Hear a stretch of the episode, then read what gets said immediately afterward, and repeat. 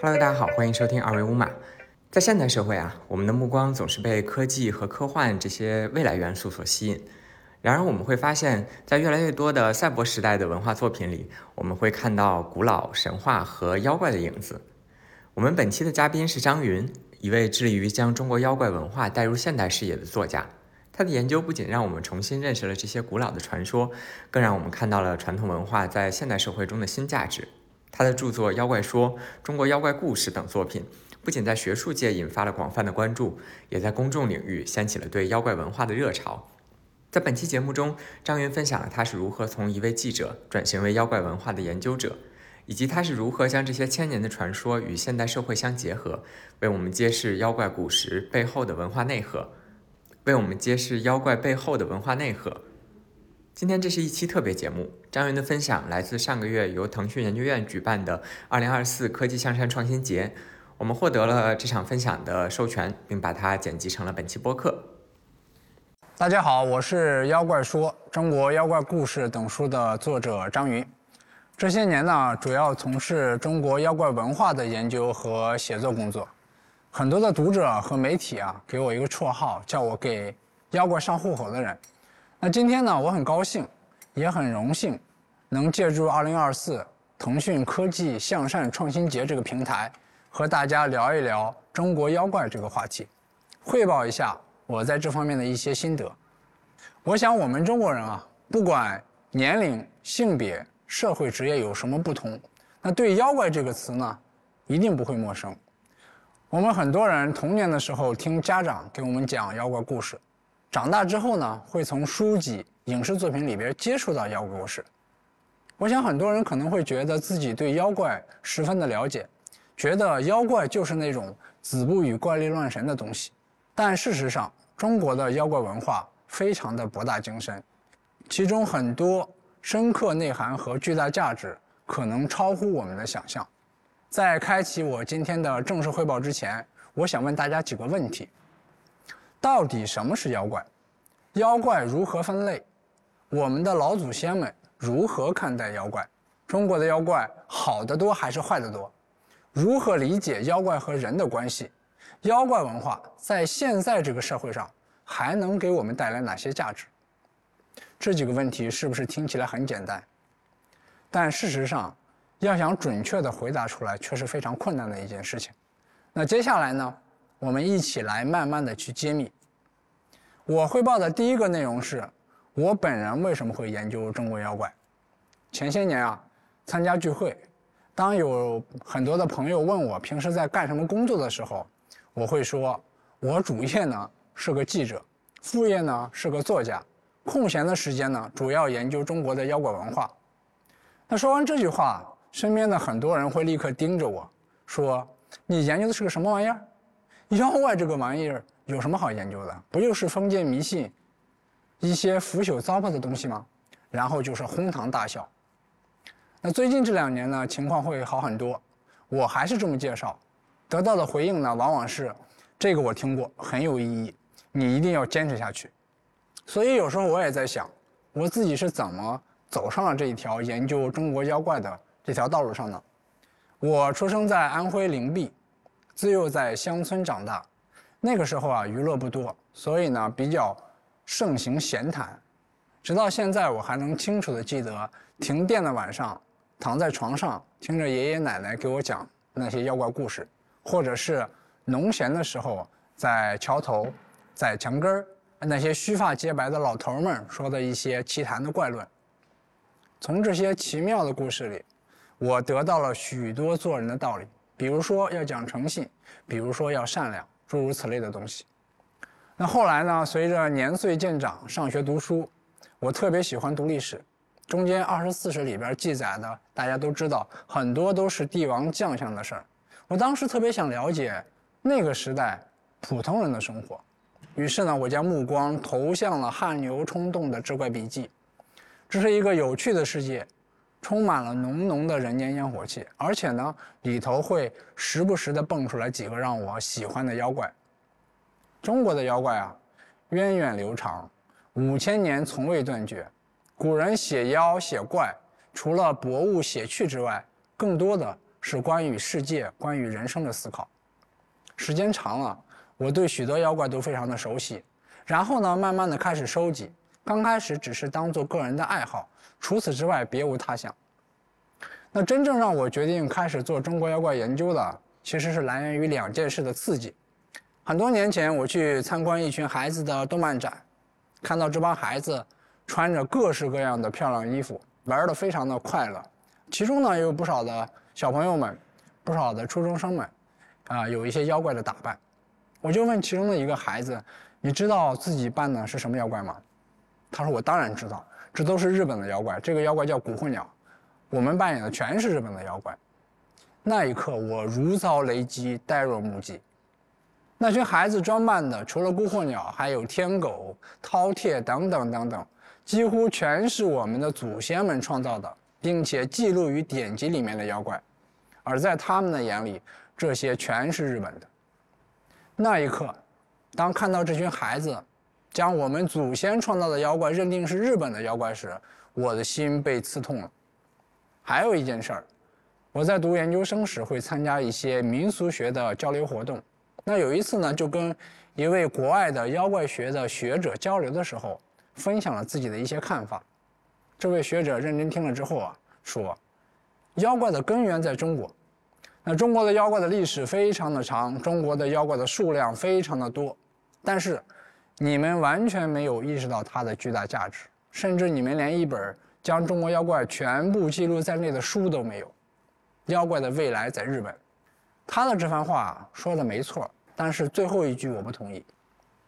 妖怪学在日本是一门显学，早在1886年，井上元了先生发起并创建了不可思议研究会，1891年成立了妖怪研究会。妖怪学从此横空出世，日本也由此成为世界上第一个把妖怪当做一门学问加以研究的国家。在井上元了、江户马、柳田国男等人的推动下，日本从民俗学的角度对妖怪进行了系统的整理和研究。他们没有认为妖怪是迷信，而是从民族心理、民族历史的宏大视角去研究妖怪故事的传承与民众心理。以及社会进程之间的关系，而且将其视为理解日本历史和民族性格的方法之一，使得日本的妖怪文化蓬勃发展。一百多年来，除了日本民俗学者之外，学术界、文学界、文化界、民间组织、政府、企业等等，日本举全国之力，不仅使日本的妖怪学形成体系，而且将其上升到民族文化的高度上，取得了。瞩目的成绩。那在日本，大学有专门的妖怪专业，并且设有博士学位。不少的博物馆、美术馆会举行与妖怪相关的特别展，比如2009年到2010年，他们便在巴黎举行了首届的日本妖怪展。这是日本妖怪文化在海外的首次展出，受到了当地民众的热烈欢迎和国际社会的广泛关注。对于日本人来说啊。妖怪已经是他们生活的一部分。日本的很多地区开始打造妖怪的地方文化，比如说在被称为“妖怪博士”的水木茂的家乡鸟取县，那里边不仅有水木茂的纪念馆，还有妖怪一条街。不仅仅在那里，我们在日本的大街小巷总能看到妖怪的身影。日本通过妖怪不仅获得了巨大的经济利益，而且更为有效的。宣传了日本国的文化，成为世界各国了解日本文化、了解日本民族的一扇窗口，取得了巨大的文化影响力。如今啊，很多的西方人一提到妖怪，首先想到的是日本，而不是中国。那反观中国，我们没有妖怪学，也没有系统整理介绍中国妖怪的书籍和相关的理论著作，对妖怪还存在着很多的误解，甚至啊。很多人一提到这个话题，就简单粗暴地把它和封建迷信画上等号。这位日本民俗学者的话说的是事实，但像刀子一样扎在了我的心上。从那个时候起，我决定为中国妖怪争一口气，为五千年从来没有断绝的中国妖怪文化争一口气。十几年来，我一头扎进浩若烟海的中国典籍之中。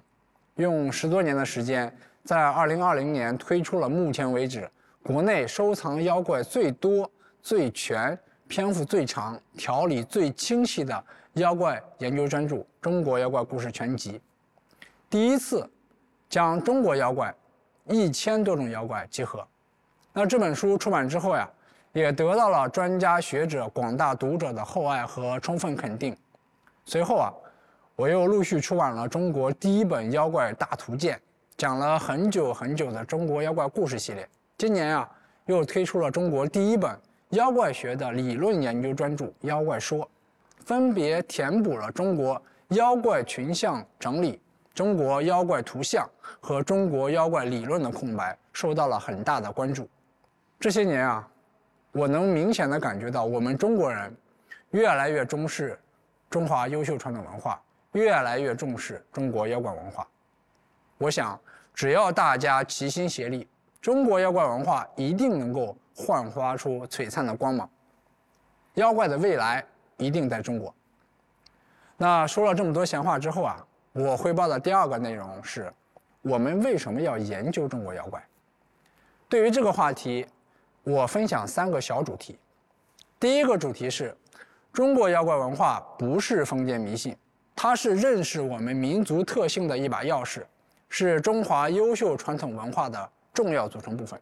那关于这一点，或许有人会反驳说：“你说的不对。”那孔子老人家都说过，这些就是怪力乱神嘛。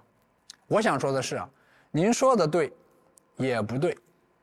孔子的确这么说过，但是呢，我认为他老人家不是您的这个意思。孔子有个弟子，名叫子路，比孔子小九岁。这个人啊。不仅是孔门十哲之一，而且是孔子的诸多弟子当中，服侍孔子时间最长的一个人。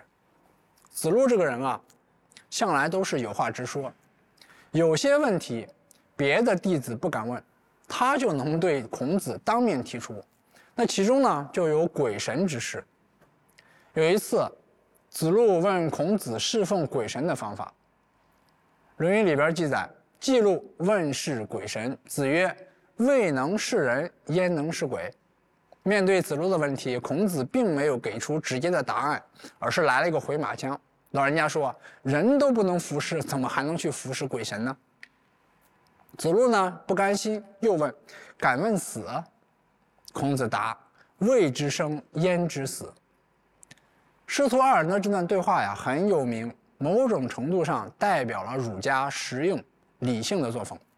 那对于怪异之事，《论语》中的确有“子不语怪力乱神”这句话，成为后世很多人批判妖怪时高举的一面旗帜，认为连孔子都对怪力乱神不屑一顾，所以啊，这些都是荒诞不经的，是腐朽的，是落后的东西。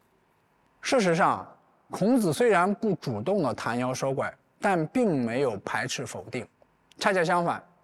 孔子更强调对人事的关注。他认为怪力乱神历史悠久，看不见摸不着，无法进行实践性的研究，也无法彻底讲明，所以存而不论。怪力乱神也好，妖怪也罢，从社会学、人类学、民族学和心理学上看，全世界恐怕很难找到一个像中国这样。将关于世界诡异怪奇的现象、事物的记载、想象，以及在生活中的印象，形成一种深厚的文化现象和生活思维方式，持续的时间之长，延伸的范围之广，记录的数量之多，举世罕见。中国的妖怪文化源远流长，如同基因一般，从远古先民的血液中一直流传至今。深深地扎根于我们中国人的灵魂之中，《白泽图》《山海经》《搜神记》《玄怪录》《聊斋》《阅微草堂笔记》等等等等，关于妖怪的记载，横亘了中国几千年的文化传统，成为中国传统文化中盛开的一朵璀璨的奇葩。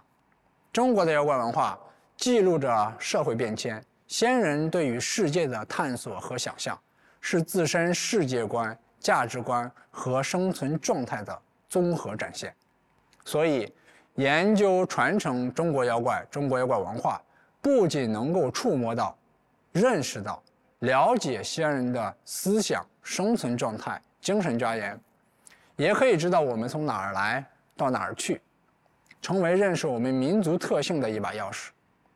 对于古人来说，妖怪并非是子虚乌有，也并非是不入流。妖怪和妖怪文化中的史传传统、地理博物传统、社会批判传统、宗教伦理传统，使其成为独特的存在。拥有极高的文化价值。宋代著有四百二十卷之多的《夷坚志》的作者洪迈，认为妖怪的特点就是奇异怪异，没必要对其内容妄加指责。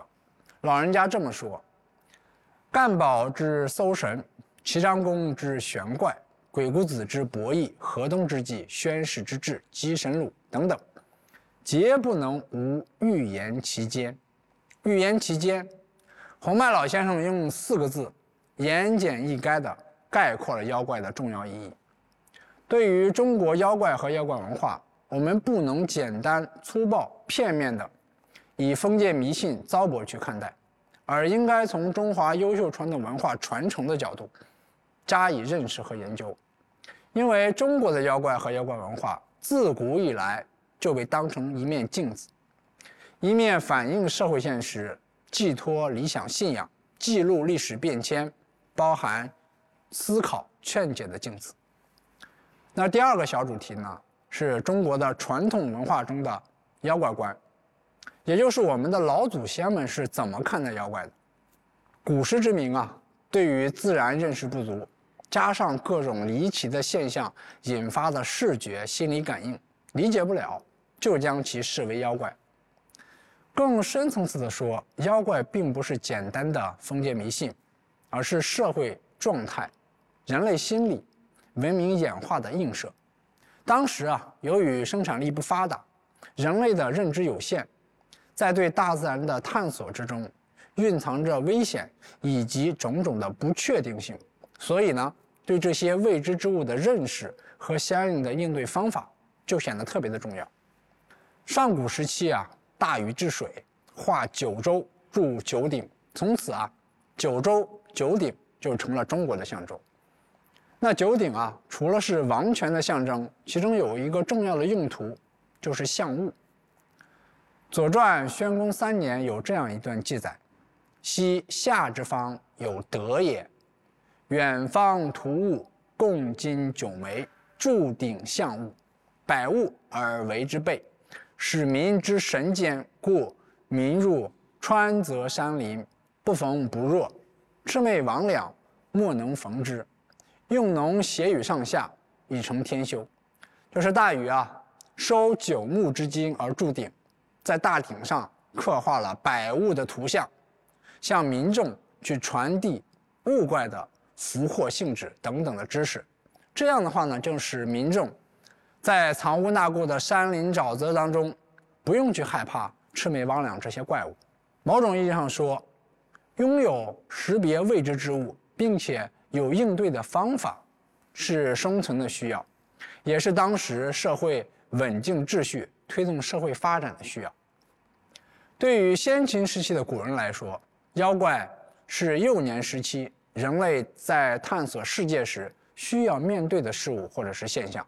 因此啊，古人对妖怪不仅极为重视，而且纳入了祭祀之列，称之为祭百物。《礼记·祭法》里边有这样一段话：“山林、川谷、丘陵，能出云为风雨，见怪物，皆曰神。有天下者，祭百神。诸侯在其地，则祭之；亡其地，则不祭。”对于妖怪。当时人们有各种各样的认识，其中有两个关键词极为重要，一个关键词是“反物为妖”。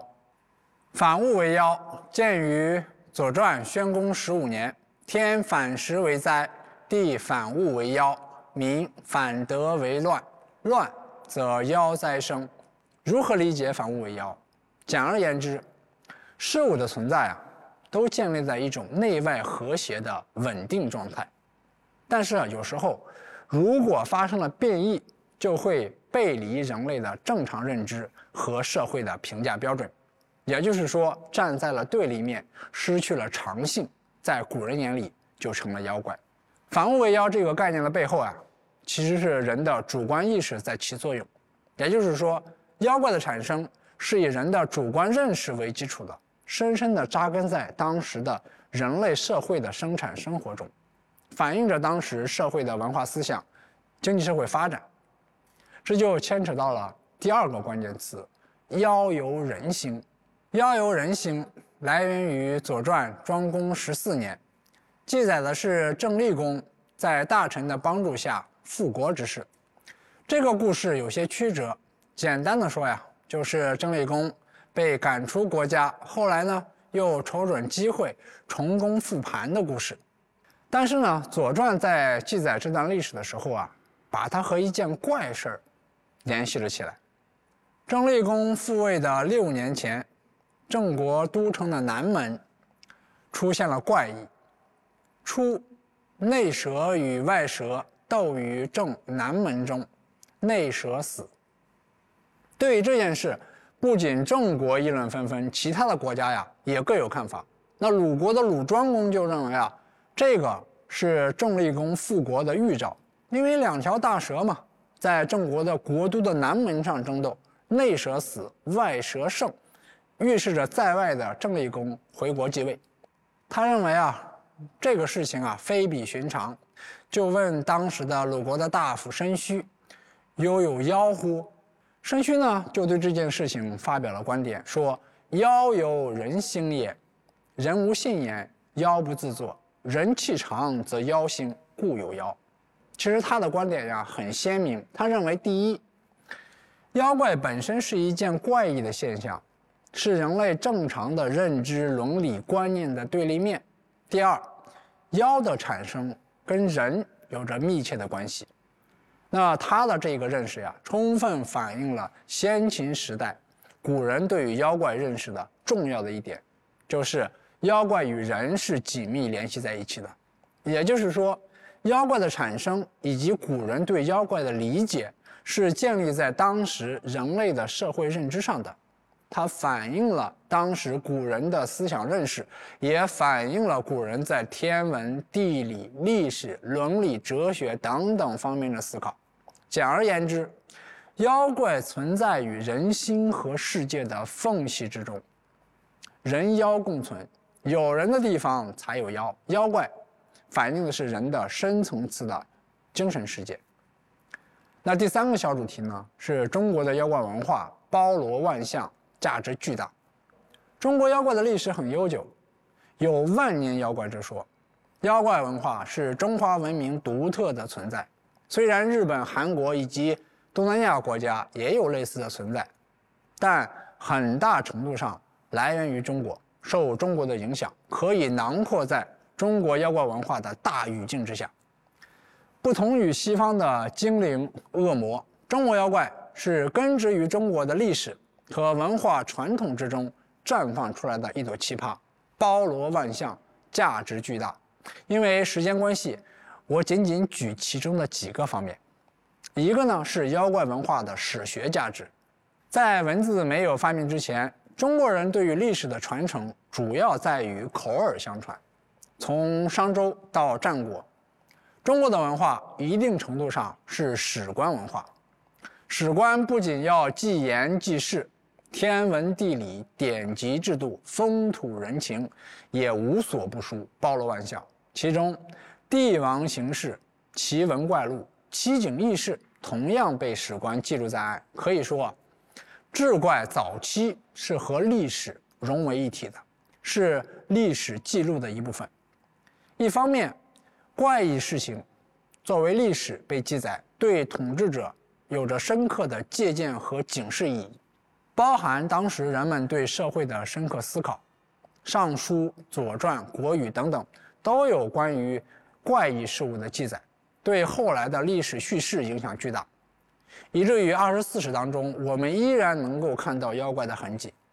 另外一方面，作为志怪故事主角的妖怪，经过口耳相传被记载于史书之前，存在一个收集整理的过程。除了进入正史之外，有些志怪则经过演绎，逐步发展成志怪小说。《汉书·艺文志》曰：“小说家者，盖出于拜官。”最早记录这些志怪的人，恰恰属于史官。《新唐书》里边也认为，传记小说皆出于史官之流，就是这个意思。所以呢，综合看来，中国妖怪文化的源头和历史是融为一体的。后来经过发展，出现了志怪和历史的分流，使得志怪成为独特的文本而存在，延绵不绝。好消息，好消息！二维码建听友群了。为尽快回笼粉丝，所有主播上班摸鱼陪您聊。进群还能了解二维码最新活动动态及选题展望。进群请认准微信个人号“二维码全拼”，二维码全拼，马小二恭候您的到来。妖怪，或者说志怪，一方面是历史的一部分，除此之外呢，还有历史的有益的补充和佐证。中国历来有文史互补的传统，妖怪文化，尤其是志怪典籍，从一开始和史学同源，到后来独立发展，都起到了。为正史提供有益补充的作用，比如说关于古蜀国的历史，那因为史料的典籍记载的文字不多，所以呢古蜀国面目缥缈，但是相关的有些信息在不少的志怪典籍里得到了扩展，比如说杜光庭的《仙传十一》里边对鳖灵就有记载，它融合了志怪民间传说，为古蜀国的早期历史。提供了有益的补充。对于妖怪文化的历史学价值，历代的志怪大家都有过经典的论述。事实上，不少书写志怪典籍的作者，同样都是史学家。比如，曾经因为撰写禁忌而被称为“良史”的干宝，在《搜神记序》里边就认为，史学的著作本身就存在考先志收遗义的传统，一说杂传。野史本身就被史学家所采用，所以啊，他撰写《搜神记》的目的之一，就是通过搜罗记载各种怪异珍奇的民间怪谈，借这些传说来为真正的历史提供佐证。那第二个呢，就是妖怪文化的宗教学价值。追溯妖怪的源头，原始巫术和原始宗教是其中的重要的一部分。妖怪的产生本身就与宗教有着密切的、不可分割的天然联系。胡应麟在《少室山房笔丛》里说过：“魏晋好长生，故多灵怪之说；其良弘事典，故多因果之谈。”因为特殊的叙事模式和主题，使得妖怪和宗教之间形成了相互影响、相互促进的融合。通过对妖怪的研究。可以挖掘不同时期宗教学的发展演变以及社会内涵。先秦时代，原始的巫术、鬼神之说、阴阳五行盛行，反映在妖怪文化上。很多带有惩戒教育意义的妖怪故事大量的涌现，成为了也形成了惩善扬恶的这种叙事的模式。同时呢，也能够从里边看到中国早期的原始宗教的片林。比如出现在《山海经》以及屈原《楚辞》里边关于吐蕃的记载，这是一个传说当中阴间幽都的统治者。幽都啊，位于阴森恐怖的玄冥世界。《山海经》里边曾经记载，北海之内有一座山叫做幽都山，黑水从那里流出，上面有黑鸟、黑蛇、黑豹、黑虎、黑色蓬尾的狐狸。那吐蕃的样子呢，很可怕。他手里拿着九根绳子，头上长着尖锐的角，飞快地追逐的人，三只眼睛，老虎头，身如牛，把人当作美味。通过这个妖怪，我们能够了解到原始宗教背景下当时古人对于死后世界的描述和想象。那两汉时期，神仙的传说流布甚广，当时的长生之说，再加上道教的流行。同样深深地影响了当时的妖怪文化。魏晋南北朝时期，佛教大兴，那道教呢宗派林立，玄坛之风大行其道。统治阶级、知识分子之外，普通的老百姓也在其影响下，通过妖怪来寄托自己的愿望，通过妖怪来表达自己的内心想法。隋唐时期啊，宗教的世俗化的倾向加剧，在妖怪文化上，通过怪谈、志怪小说的推波助澜，使得人们对宗教的理解更加的透彻和自然。隋唐之后，妖怪文化中的宗教因素依然是主流之一。相对来说，出于祖先崇拜、鬼灵报应的题材大量出现，一定程度上也反映了当时的宗教发展和宗教文化。通过研究不同时期的妖怪和妖怪文化，我们能够触摸到当时社会的宗教学的发展和当时的宗教思想。第三呢，是妖怪文化的地理博物学价值。中华文明延续五千年，中国人对于世界的积极探索从来没有停止过。中国的地理学、博物学在先秦时代就已经产生，在改造自然、进行商贸活动、民族往来甚至军事战争当中，我们的地理的博物的知识占据着重要的地位。由于受到观念、科学技术的限制，当时人们对于世界的探索和认知。不可避免的包含着一些诡异的东西。那以现在的眼光来看呢，其实不能简单的称之为虚无缥缈的存在。不管是《大禹治水》、《禹贡》还是《山海经》，以及《穆天子传》、《扩地图》、《神异经》、《十洲记》等等，历朝历代的地理博物体的志怪典籍里边，还原出中国的古人对于世界的认识，以及丰富的。地理博物学的知识和想象，在这方面啊，《山海经》是集大成者，也是最鲜明的代表。它大量记载了四方八荒、海内海外的山川河流、动植物、方国人种，不仅记录了古人对世界的探索和认知，更留下了矿产、物种、妖怪、神灵等等海量的博物学的知识。那通过巨大的空间探索。将当时中国人对于世界的地理认知融合其中，同时提升了幻想的空间，将各种怪异的植物、动物、方民、异族娓娓道来，再辅以各种神话、妖怪传说，有机丰富地展现了当时的地理学、博物学知识。在《山海经》的影响下，地理博物体的志怪产生，而且对后世的妖怪文化影响巨大。也构成了中国妖怪文化中的奇观。第四呢，是妖怪文化中的伦理学价值。伦理学的本质啊，是关于道德问题的科学，以人的道德问题作为研究对象。中华文明的鲜明特色之一，就是自古以来中国人形成了一整套的价值标准，比如诚实守信、礼义廉耻、孝道团结、和谐发展等等。中国人在世界观、人生观、价值观上形成了独具特色的判断标准。妖怪文化是由人创造的，自然了就不可避免的会带有书写之人产生在那个时代的伦理基础，反映那个时代的伦理学知识。比如说孝道文化，传统的中国不仅是以农立国，还以孝立国。孝顺不仅被世人认为是为人处事的根本。而且呢，咱们中国人注重孝道，推崇孝道。妖怪文化里边关于孝道的主题特别的丰富。我们先说一个故事，这个故事呢和一个叫狗头心腹的妖怪有关。他被载于唐代的《独异志》。唐代有个人呢叫贾丹，他担任华州节度使的时候呀，当地有一个县叫做酸枣县，有一个儿媳妇呢就对孝婆婆不孝顺。婆婆年纪大了，双眼呢又失明了。吃饭的时候呀，这个儿媳妇就在饭里边混上狗屎给婆婆吃。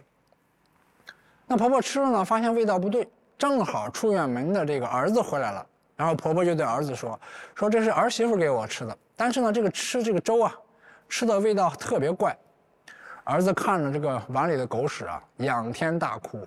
过了一会儿，天上阴云密布，雷霆降下，好像有一个。神人从天而降，砍掉了儿媳妇的脑袋，用一个狗头代替。那云开雾雨停之后呀，大家发现这个儿媳妇果然脖子上长了一个狗头。贾丹啊，就让这个人啊带着这个儿媳妇游街示众，用来警告那些不孝顺的人。当时啊，人们都叫这个儿媳妇为“狗头心腹”。这个妖怪故事啊，反映的就是当时唐代对于孝道文化的重视。唐代的皇帝曾经多次下令提倡孝道，而且呢，他会听大臣和高僧去讲解《孝经》。唐代对于老人的地位啊，极为的重视。统治者在很多方面提高了老人的政治地位以及社会待遇。对于到达一定岁数的老人，会赐鸠杖。有了鸠杖，老人们便拥有了某些特权，比如说。进入官府不用下跪，行人需要给老人让道等等。那对于孝文化的表彰啊，唐代也分为很多种，其中啊包含了赐物免役、刻碑立传、天子慰问等等吧。由于不遗余力的宣传，唐代的孝道文化一直被后代的封建社会所继承，并且不断的加以延伸。通过一个妖怪故事，我们能够感受到唐代对于孝道的重视，以及那个时代的。道德标准，除了历史学、宗教学、地理学、博物学、人类学等等，妖怪文化还蕴藏着医学、社会学诸多文巨大的文化价值。所以呢，综合来说，妖怪的背后是中国人历史文化、宗教思想、风俗等多方面的交融，是人的学问。通过研究考察妖怪文化，我们能够探寻中国人的。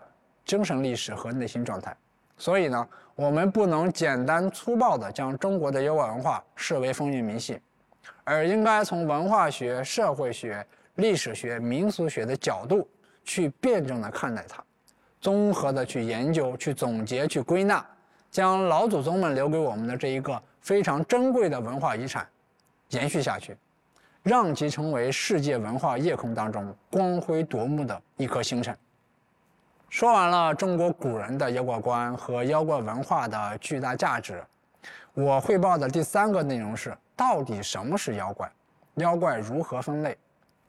小时候啊，看《西游记》，我对沙和尚的印象特别深刻，因为相对而言，沙和尚的台词非常的少，而且缺少变化性，翻来覆去就是那么几句话：大师兄，师傅被妖怪抓走了；二师兄。师傅被妖怪抓走了，大师兄、二师兄被妖怪抓走了，大师兄、二师兄和师傅都被妖怪抓走了。对于中国人来说，每个人都听过妖怪，每个人都熟悉这个词语，有一定的感知。那到底什么是妖怪呢？很难一言以蔽之，尤其要从学术上，也就是从妖怪学上给妖怪下一个科学的定义，特别难。而这件事情呢，就特别的重要，因为如果你没办法去定义妖怪的话，那就没办法进一步的开展研究工作。第一个问题是妖怪的定义。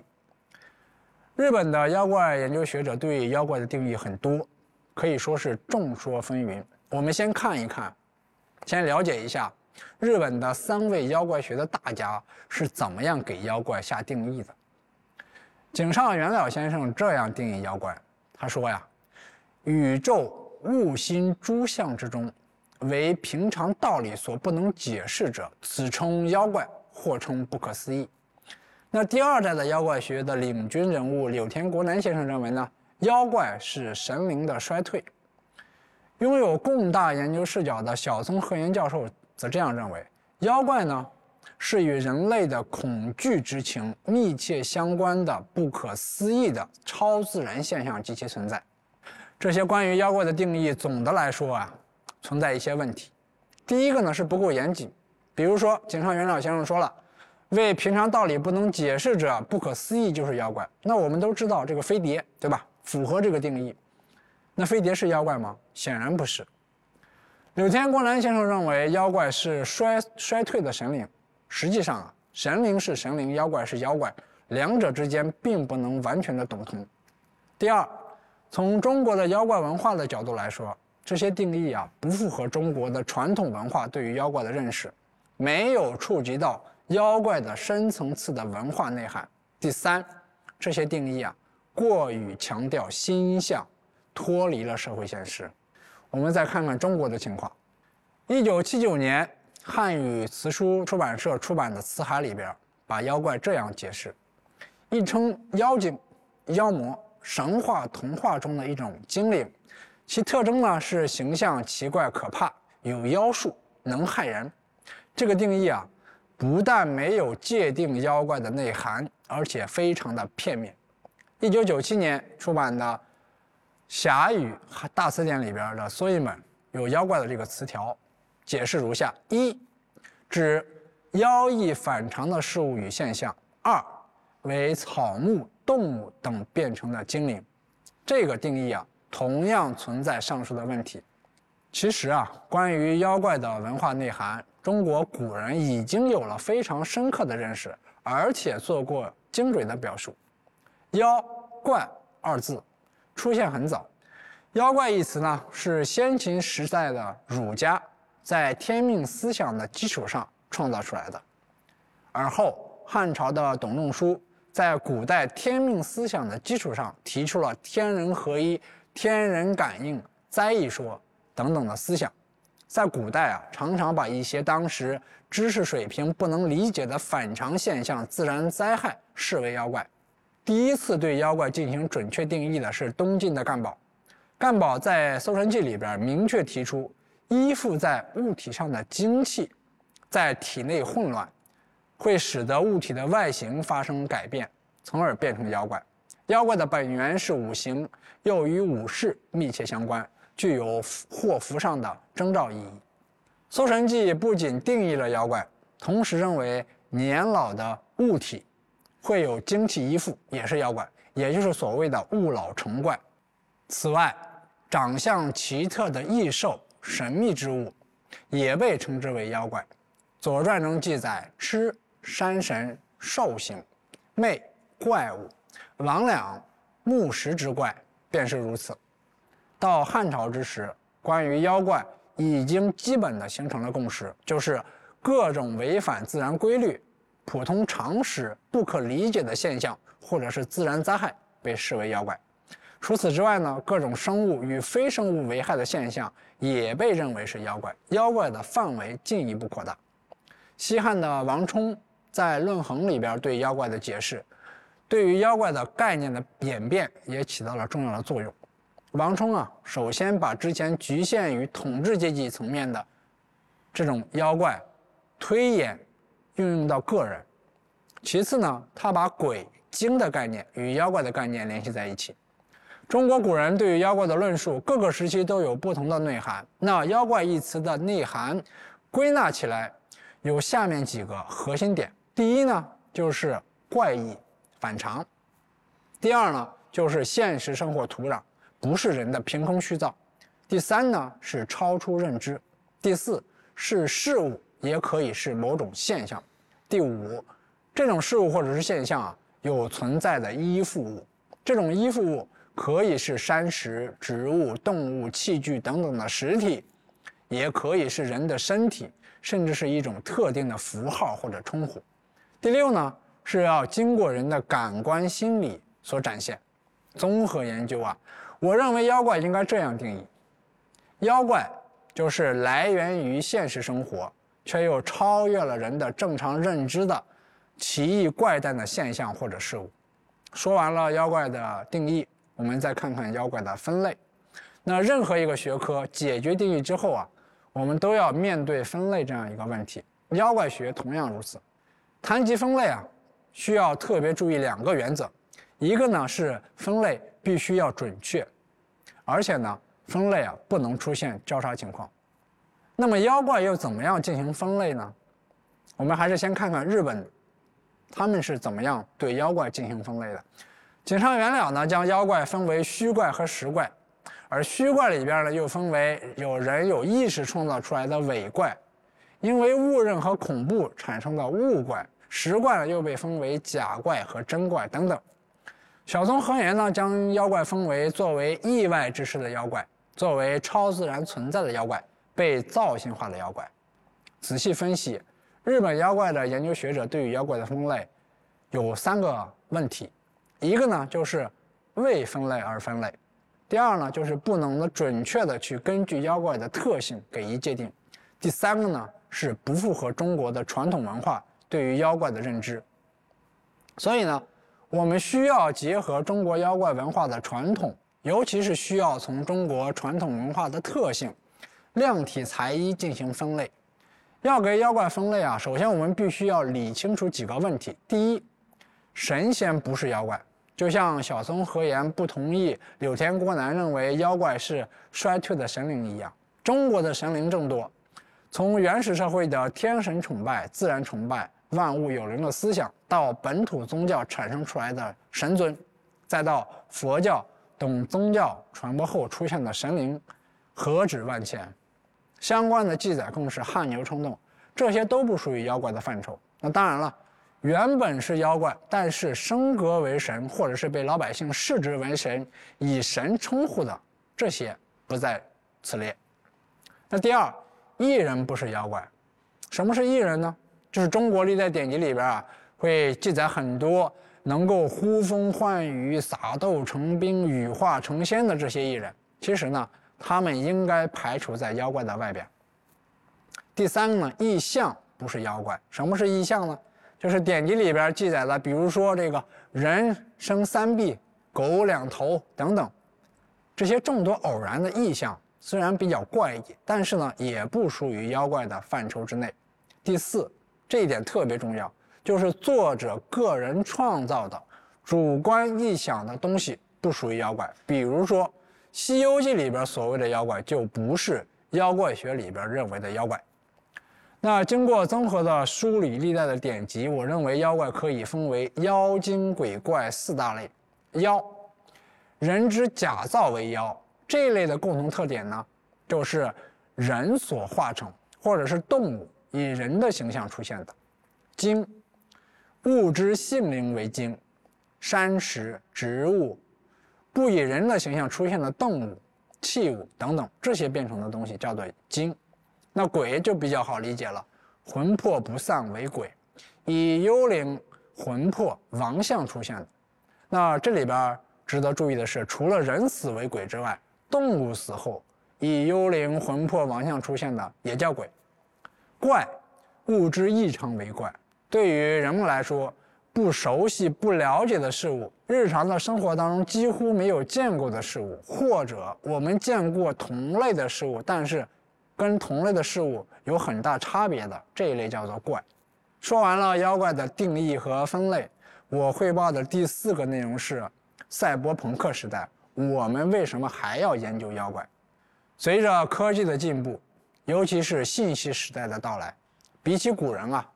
我们的生活发生了太多的改变，很多古人无法想象的场景成为了我们的日常。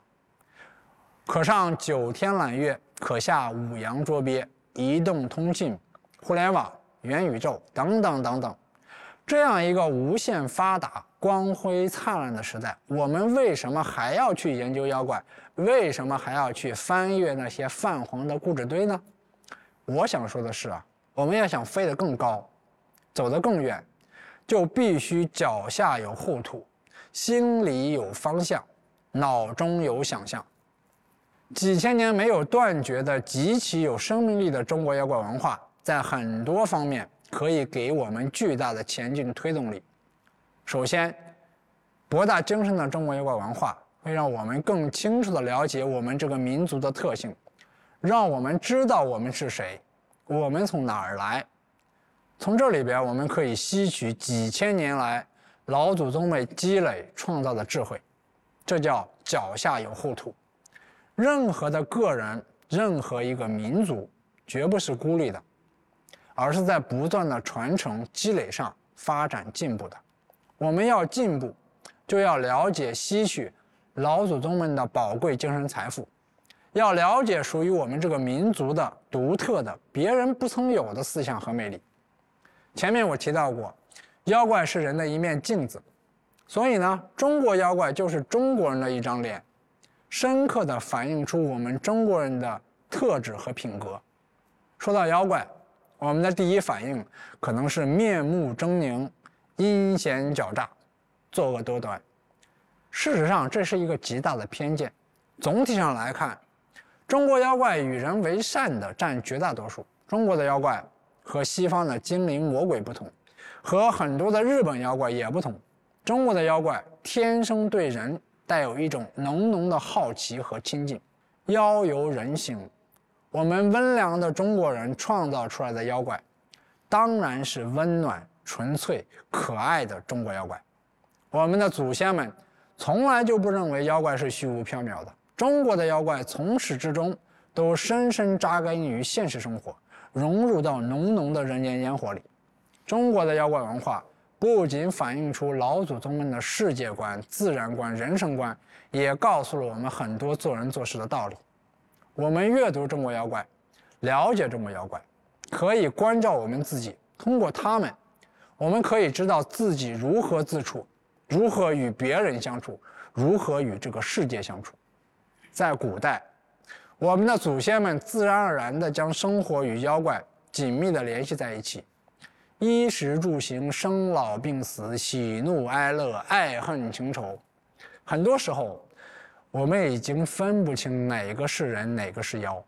从这些故事上，从他们和妖怪相处的过程当中，我们学到了为人处事的道理，学到了如何善待自己，如何善待自然，如何善待这个世界。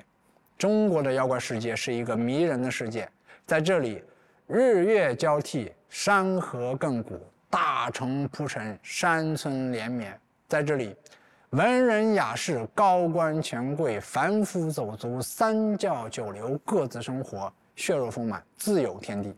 在这里，爱恨情仇、悲欢离合、生老病死交织叠替，登台上演。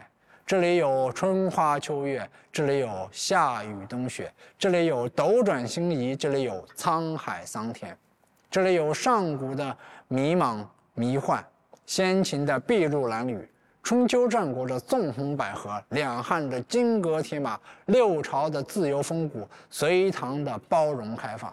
你可能会在遥远的大荒中行进，在深山幽谷中徜徉，在江河湖海里放歌。可能感受城市的熙攘繁华，感受乡村的炊烟袅袅，可能会体会战争的铁血残酷，尝尽人情的薄厚冷暖。我们的老祖先们记录的、创造的这些妖怪，跨越了历史长河，一直陪伴着一代又一代的中国人，守护着一代又一代的中国人，滋养着一代又一代的中国人。过去是这样，现在是这样，将来。还是这样，不管风云如何变幻，他们始终扎根在这块热土上，扎根在我们中国人的心灵深处。不论何时何地，他们可以给你无穷的滋养，可以为你提供为人处事的独特智慧。其次，博大精深的中国妖怪文化，在现在这个日益联系紧密、人类命运休戚相关的时代。能够以一种特别有效的方式，帮助一个个体、一个企业，甚至一个民族，更好的走出去，更好的被尊重和认可，更好的实现自身的发展和自身的价值，让我们知道该往哪儿去。这叫做心中有方向。中国有句古话叫做“酒香不怕巷子深”，这句话放在现在不一定能够能够成立。因为啊，香的酒啊太多了，优秀的人才、企业太多了，不懂得推荐自己的方法，可能就不容易被发现，就不会被认可，当然也就很难取得进步。那要怎么做呢？要彰显属于你自己的独特品格，要勇敢地走出去，为自己发声，讲好你自己的故事。人和人啊，存在价值观认知的不同，企业和企业存在。经营的理念、企业文化等等的不同，民族与民族存在精神特性、地域文化的隔阂，但是不管怎样，起码在讲故事、听故事上，全世界都是一样的。没有什么比一个美妙的故事能够更有效、快速地获得对方的认可、喜爱，进而愿意交往的。我曾经啊听过这么一个很好玩的段子，说啊一个食人的部落。抓住俘虏会要求对方讲一个故事，如果这个故事好玩哎，他们就会放了俘虏；否则呢，他们就会吃掉他。我不知道这个段子是真是假，但是呢，起码说明了故事的重要性。我们个人求职、企业跨国发展，甚至我们要对外做好民族形象的推介，需要讲好相应的个人故事、企业故事、中国故事。而在讲故事这方面，我想世界上恐怕没有任何一个民族能够比得上我们的老祖宗。中国的妖怪故事已经被我们的老祖宗讲了几千年，各种题材、各种主题、各种技巧、各种理念，方方面面已经深入化境。所以，当你在为自己讲好故事，当一个企业在为讲好自己的企业故事，甚至我们为讲好中国故事绞尽脑汁的时候，可以看一看我们的老祖先们是如何引人入胜的讲中国妖怪故事的。他们会以一种醍醐灌顶的方式，让你快速的找到方向。最后呢，我要分享的是，博大精深的中国妖怪文化会激发你无穷的想象力，会带给你很多很多的奇妙的构思和灵感，为你插上想象的翅膀。这叫脑中有想象。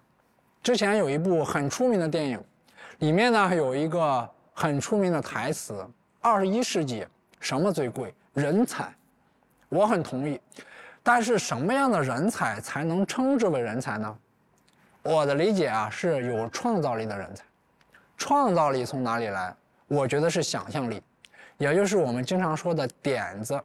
有时候啊，一个好的点子会让一个人才脱颖而出，一个好的点子会拯救一个企业，一个好的点子会诞生一项重大的科技发明。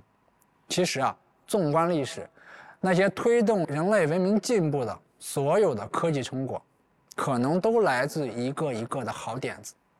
现在和未来，想象力最重要。一个没有想象力的人，一个没有想象力的企业是可怕的，也是迟早会被淘汰的。而在想象力上，我还是那句话，可能世界上没有任何一个民族能比我们的老祖宗们更有想象力。中国的妖怪文化中的想象力就像是星辰大海，灿烂辽阔。那举个简单的例子，现在风靡地球的元宇宙、虚拟世界，其实这个理念啊，是我们老祖宗们玩剩的。早在一千五百多年前，南北朝时期，刘义庆的《幽冥录》里边就说过这个事儿。这个中国妖怪呢，叫做白枕，就是一个用柏木做成的枕头。这玩意儿就是。开启元宇宙虚拟世界的 AR 设备，说啊，呃，江湖庙管香火的一个庙祝，有一个白枕，已经有三十多年了。这个枕头的后面呢，破了一个小洞。有一个叫汤林的人，他经商做生意，哎，经过了这个庙，就进来祈祷。这个庙主就问他，哎，小伙子，你结婚了吗？汤林说没呢。庙主就说啊，你进这个。枕头的这个小洞里来体验一下。说完呢，就让这个汤林啊走进了这个洞里。汤林走进去一看啊，见里边朱门琼宫、亭台楼阁，十分的富贵。里面呢有一个赵太尉，而且招这个汤林啊做了女婿，生了六个孩子，四男两女。然后呢，汤林又做了官，当了秘书郎，平步青云。汤林啊，在枕头里啊根本就没有出来的想法，直到后来因为犯罪被逐出。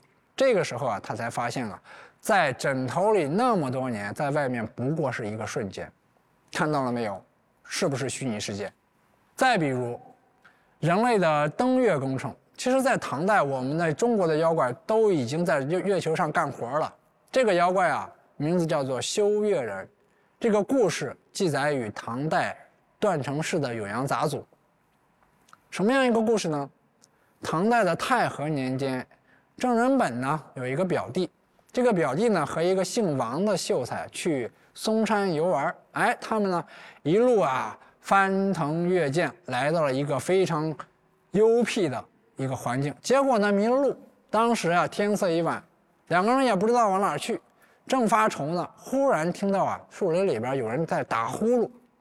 这个时候啊，他们就拨开了树丛，看见一个穿布衣的人。